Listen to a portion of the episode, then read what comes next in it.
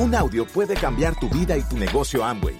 Escucha a los líderes que nos comparten historias de éxito, motivación, enseñanzas y mucho más. Bienvenidos a Audios INA.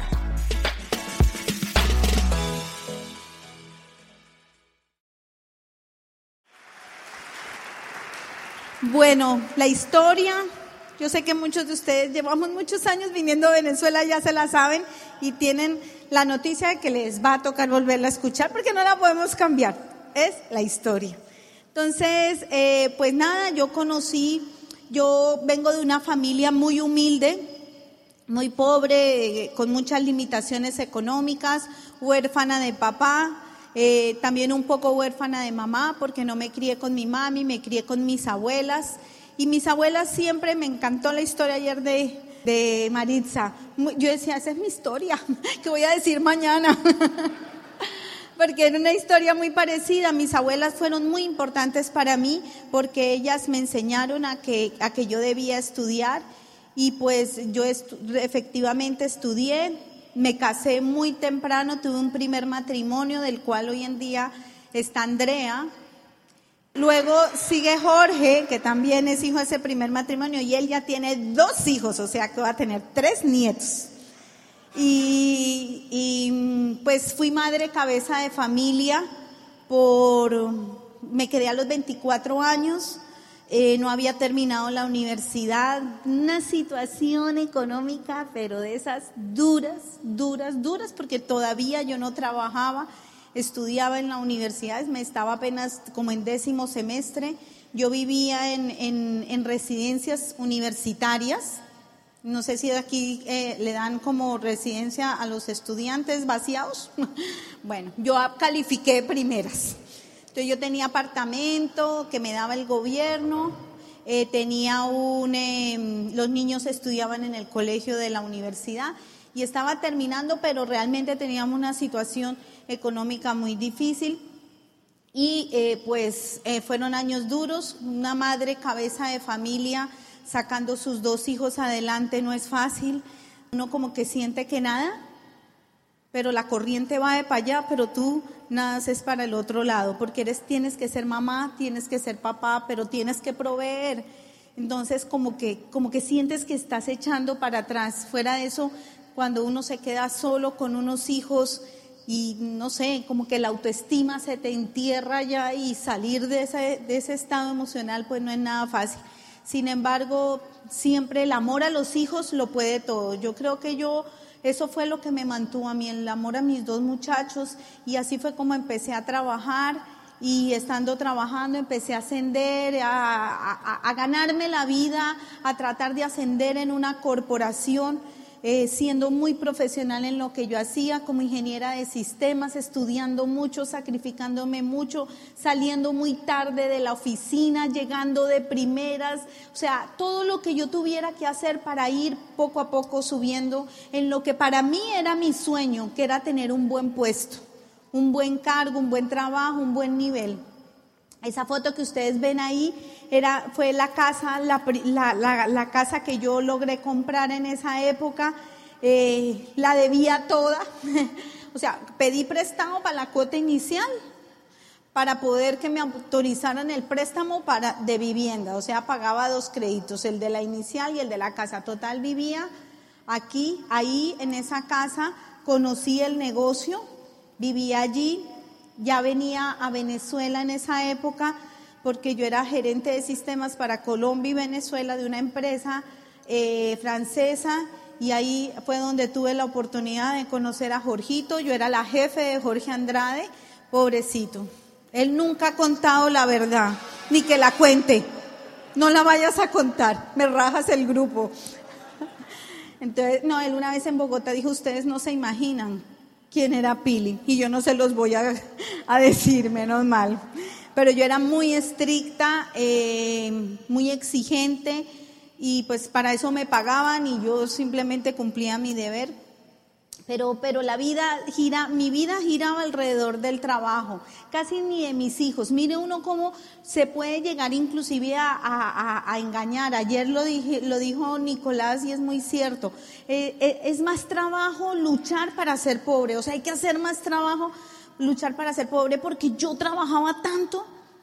Yo trabajaba tanto en mi trabajo tradicional, yo le daba lo mejor a mi compañía. Yo sentía que si las cosas para la compañía salían bien, yo estaba feliz, pero si mi hija perdía el año, no importaba. Sí, yo me ponía brava, pero yo no me daba cuenta de eso, porque cuando tú estás atrapado en eso, tú no te das cuenta. Uno, uno, uno, el discurso que tú le echas a tu hijo es, yo tanto que me mato trabajando para darte todo lo que tú necesitas, tú no necesitas sino estudiar y responder en tu colegio. Ese era mi discurso. Y yo realmente creía eso. Pero la verdad era que yo estaba pasando las mejores horas de mi vida, de mi día, las mejores horas, regalándole a una empresa. Valorando los triunfos de mi empresa más que el, el hecho de que mi niña había sacado excelente en un dibujo.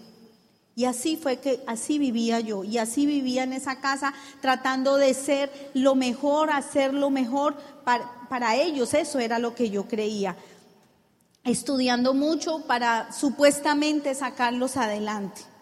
Son pequeñas trampas, solamente que yo, que, yo creía que estudiando mucho yo iba a asegurar el futuro de los niños. Yo realmente me comí el cuento de que estudia, trabaja y tendrás éxito. Y así estaba yo cuando conocí el negocio de Amway. Escéptica como nadie se puede imaginar. Yo fui de verdad lo más negativo que ustedes se puedan imaginar, lo más em, cuestionador.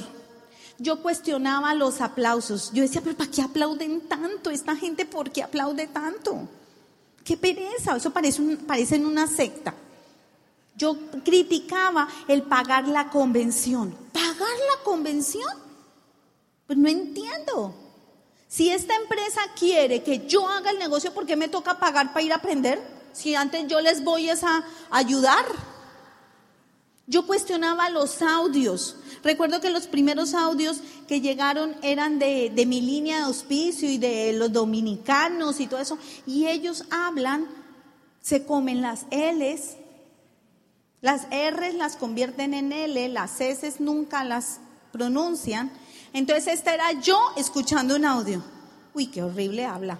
Uy, ese señor, mire, parece, parece un, ¿qué dijo? Uy, Dios mío, vocalice, señor, vocalice. Yo hablando con la grabadora y el, y el, y el CD, vocalice. No se le entiende nada. No, no, no. ¿Y ese señor es qué? ¿Diamante? Uy, no. O sea, esta era yo. Cuando hablaban de vestimenta, y pese a que yo era profesional en, en mi carrera, y me tenía que vestir pues medianamente profesional, pues obviamente por mi cargo. Eso de que use falda y que le vestimenta elegante y que profesional porque tú eres la imagen de tu negocio, me caía como una patada en el estómago. Porque yo usaba microfaldas, yo no usaba minifaldas, yo usaba microfaldas. Así, chum, bien alta. Yo me acuerdo que una, una amiga decía que utilizaba cinturones anchos. No usaba faldas sino cinturones anchos. Pobrecito mi auspiciador. Hola.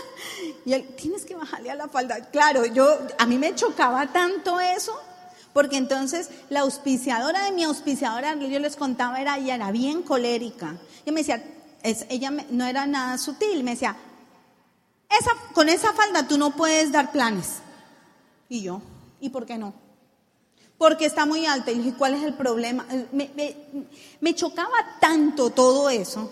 Ustedes no se imaginan lo que me chocaba. Lo que chocaba es que me molesta, ¿me entienden?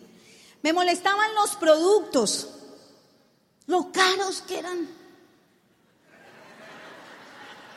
Eran caros. Y uno bien vaciado y pelado que a duras penas le alcanzaba el cheque y entonces yo tenía que decir que tenían que hacer volumen, pero la verdad es que yo decía, pero ¿cómo van a hacer volumen si Dios mío es que son muy caros? Y todo esto se lo botaba a mi línea de auspicio. Me molestaba todo, todo lo del negocio. No me interesaba hacer este negocio, pero mi línea de auspicio me tuvo paciencia, me tuvo paciencia. Y yo durante tiempo evaluando, ¿será que sí? ¿Será que no? ¿Será que me meto? ¿Qué pereza? ¿No me gusta? Pero por otro lado, había cosas que me llamaban la atención hasta que un día escuché de una persona que dijo, con este negocio puedes tener tiempo de calidad con los hijos. Y empezó a hablar de cosas que a mí me estaban pasando, pero ¿sabes qué pasa? Que yo no había caído en cuenta, porque es que uno es así. Uno, tú cuando estás en el hueco de la vida, porque yo a veces siento que, que eso era lo que me pasaba a mí. Yo iba por la vida y caí en un hueco, el hueco del trabajo tradicional, de la vida normal de la gente. Pero no es más que un hueco, un hueco rodeado, un hueco en el que tengo pared por todo lado y me la paso todo el tiempo dando vueltas, pero no me estoy dando cuenta que estoy en un hueco. Porque en, esta pared está lo que hago por la mañana y en esta pared hago lo que hago todo el día y luego el almuerzo y luego la tarde y luego la noche y luego la mañana y luego la tarde y luego el mediodía y luego el almuerzo y, me la paso toda la vida así. Y cuando tú estás ahí, tú no te das cuenta de lo que realmente está pasando. Yo recuerdo que él dijo, ¿qué vale tener dinero? Que no tenía, porque será que tuviera, pues, pero ¿qué, ¿de qué vale tener dinero si te estás perdiendo los mejores años de tu vida, de tus hijos? ¿De qué vale tener un empleo y tener éxito si tú estás lejos de las personas que más amas? Y yo me di cuenta que yo estaba siendo madre cabeza de familia y toda la vida yo le critiqué mucho a mi mami el que me hubiera dejado. Yo tenía rabia con ella. De hecho, no tenía una relación personal con ella. Realmente la empecé a tener apenas hace 8 o 10 años, ya estando en diamante. Pero antes yo no tenía una relación personal con ella porque siempre adolecí del hecho de que ella no se hubiera hecho cargo de mí, de que simplemente me hubiese dejado con mis abuelas. Y era un rencor que yo tenía. Pero yo no me estaba dando cuenta que yo estaba repitiendo esa historia. Que mis hijos estaban solitos con una empleada todo el día o con alguien que pudiera cuidármelos que muchas veces los sábados y los domingos también yo trabajaba y que si no trabajaba estaba en la casa regañándolos por lo que no habían hecho en toda la semana. Estaba en el hueco y yo no me había dado cuenta. Y recuerdo que él dijo eso y ese día yo empecé a creer en este negocio. Ese día se despertó una llamita en mi corazón de querer ser mamá de verdad. Miren familia, todo el mundo entra por una razón diferentes razones. Tú entraste a este negocio por alguna razón, una u otra. Pero yo te voy a decir, yo no entré por viajes, por dinero, por joyas, porque yo toda la vida he sido, decimos en Colombia, de lavar y planchar. Yo soy supremamente simple, simple, soy una persona bien, bien sencilla. A mí eso no, ni me mueve. Pero yo sí entré para tener tiempo con mis hijos. Yo entré para estar con ellos. Yo entré para que ellos llegaran del colegio y yo almorzar con ellos. Yo entré por, tiempo de calidad con ellos. Y así fue como yo comencé el negocio. Me enamoré del negocio mucho después de estar en el negocio. Realmente yo me enamoré del negocio. Realmente aquí les voy a contar algo que ni he contado. Realmente yo seguía en el negocio porque tenía downlines. Pero me quise rajar en esa época mil veces. Yo llegué a plata y no creía en el negocio. Yo trabajaba muchísimo, pero yo siempre estaba como en el dilema, ¿será que esto sí? ¿Será que esto sí? ¿Será que yo sí estoy haciendo lo correcto? Yo no me había enamorado del negocio totalmente. Estaba en el negocio, lo que pasa es que uno no se da cuenta cuando uno le pasa eso. Yo creía que estaba muy bien, pero fue después, en una convención. Era como mi cuarta o quinta convención. Yo ya tenía grupo. Pero yo decía, yo voy a hacer este negocio y cuando llegué a Diamante, no, pues hago tal cosa. Pero yo decía, seguir en este negocio toda la vida, ay, no, pues tampoco, ¿no? O sea, ahí me daba cuenta que yo no estaba tan enamorada de esto. Pero en una convención, como en la cuarta o quinta convención, yo me enamoré de este negocio. Y ese día yo tomé. En la segunda, cuando yo fui. me enamoré en la segunda de ti pero no del negocio. No, pero es que cuando tú fuiste a la segunda era como mi cuarta. Entonces sí, tienes razón. Pero, pero me enamoré del negocio. Así que si tú estás en este negocio y todavía no tienes como la, esa fuerza en el corazón, como eso que te dice, yo voy aquí a estar hasta que me haga diamante. O sea, que voy a hacerlo, no importa el tiempo que me tome, hacer lo que tenga que hacer. Tranquilo sigue conectado y sigue asistiendo a las convenciones, porque un día llega la tuya, como llegó la mía. Y en eso tuve la feliz oportunidad de conocer a Huguito. Huguito fue una bendición en mi vida. Yo soy muy sanguínea, yo soy muy sanguínea y como sanguínea soy muy desordenada.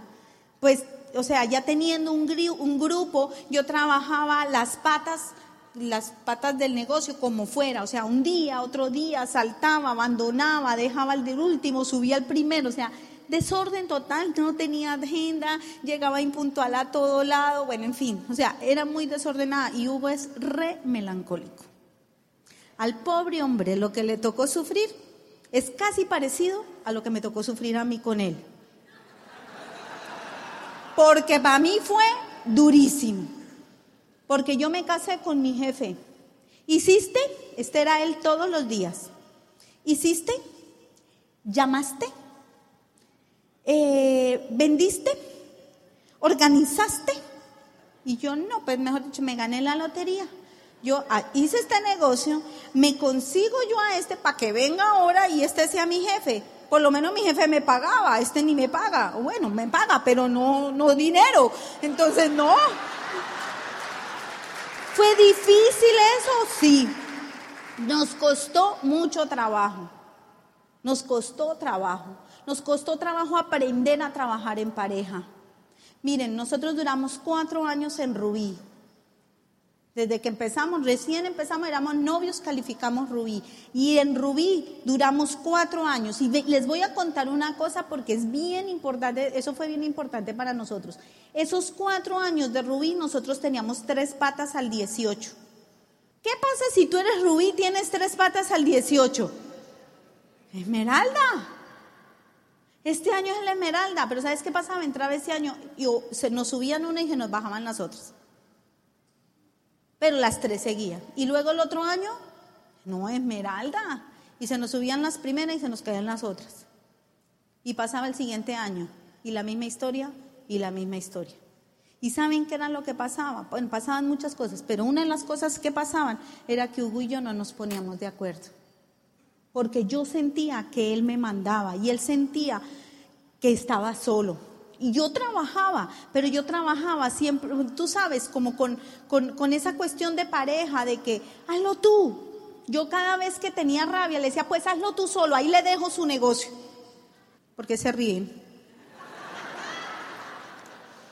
Ese es tu negocio, hazlo tú porque me desesperaba su melancolía y su exigencia. Y a él lo desesperaba mi desorden. Yo me comprometía a hacer cosas que no terminaba haciendo, hasta que una vez pasamos una crisis económica durísimo, durísima muchachos. Es que, es que de ni siquiera pagar el agua y la luz de tener deudas todos los meses, de ver más, cada día más, de ver más, y este mes otro poquito más, y este mes otro poquito más. En ese momento abre Venezuela y nosotros el cheque de Rubí que no nos alcanzaba, lo metíamos todo en venir a Venezuela a construir este, este, negocio porque habíamos conocido a Jorge Andrade y creíamos que él se iba a hacer diamante. Y se nos iba el cheque entero.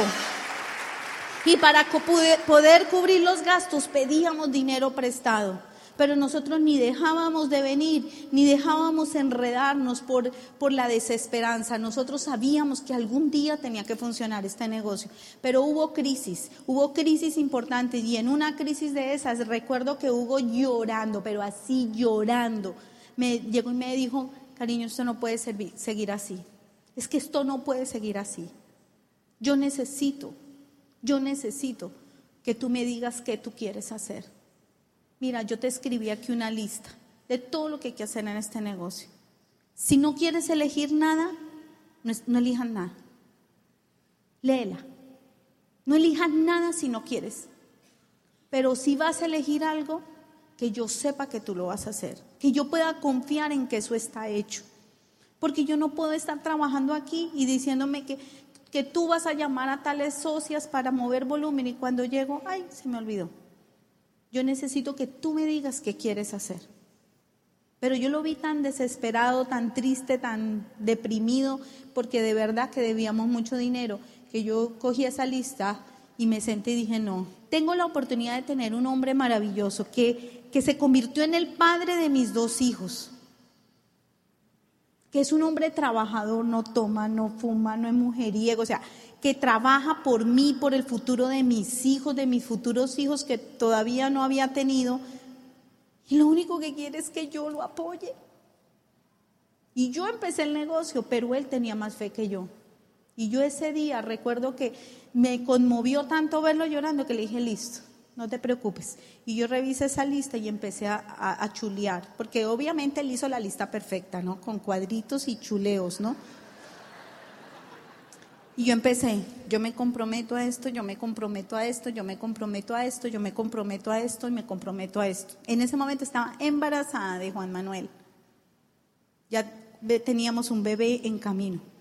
¿Y sabes qué? Le cumplí. Le cumplí y eso le dio tanta energía a él que él empezó a correr el negocio.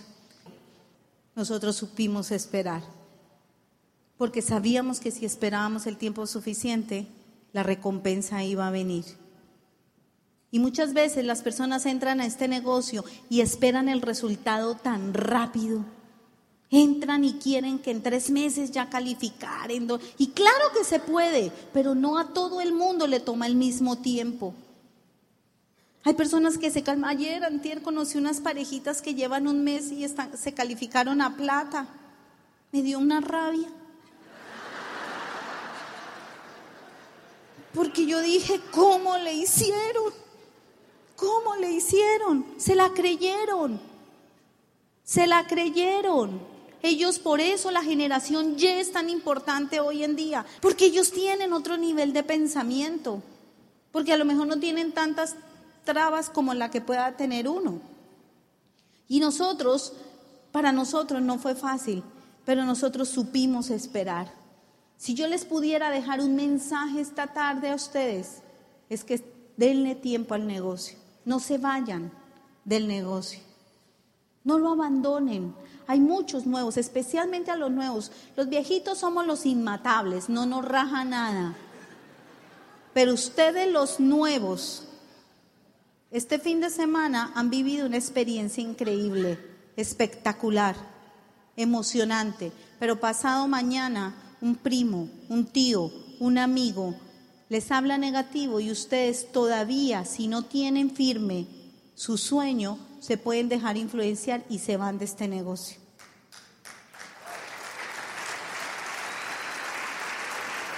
Y si se van de este negocio, no van a tener la recompensa que este negocio les puede dar. Este negocio no ha sido fácil para Hugo y para mí construirlo. Se nos hemos crecido grupos, se nos han caído grupos. Auspiciábamos gente, auspiciábamos a 10 y se nos rajaban 20. Auspiciábamos a 20 y no hacían volumen. Y si hacían volumen, hacían volumen un mes y no volvían a hacer. O sea, la, la, la tragicomedia de hacer empresa. Porque ayer Maritza dijo una cosa muy, muy, muy cierta. Y es, es que hacer empresa no es fácil. Hacer empresa requiere trabajo, requiere trabajo y a nosotros nos requirió trabajo construir este negocio. Como te está requiriendo trabajo a ti. Pero si tú te sabes esperar, si tú sabes aguantarte el tiempo necesario, tu resultado va a llegar. Este negocio te da la oportunidad de cosas maravillosas. A Hugo y a mí, a mí lo mejor que me ha dado este negocio, lo mejor, lo mejor, lo mejor, lo mejor, es haberlo conocido a él. Yo en el reconocimiento de, Diamante Ejecutivo en Praga decía algo que siento de todo corazón. Rich DeVos y Jay Van Andel no tienen ni idea de cómo impactaron la vida de gente. Si Rich DeVos y Jay Van Andel no hacen este negocio, Hugo y yo no nos conocemos. Y eso es lo de menos. Juan Manuel no nace. No existiría Juan Manuel. nuestro hijo. Nosotros en Diamante tomamos la decisión de adoptar una niña porque queríamos realmente, queríamos tener otro hijo, pero queríamos que fuera a través de, de, algo más de corazón. Y decidimos ser padres de corazón, no biológicos, sino de corazón. Y nosotros adoptamos una niña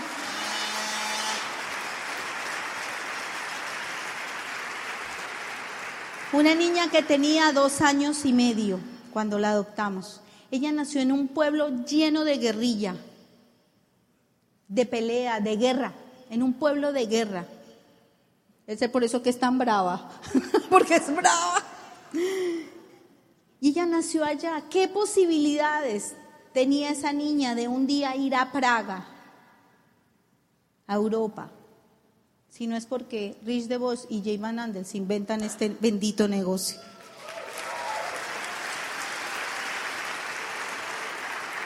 Nuestra línea de auspicio no tiene ni idea cómo nos cambió la vida, como tú no tienes ni idea la cantidad de gente a la que tú vas a impactar.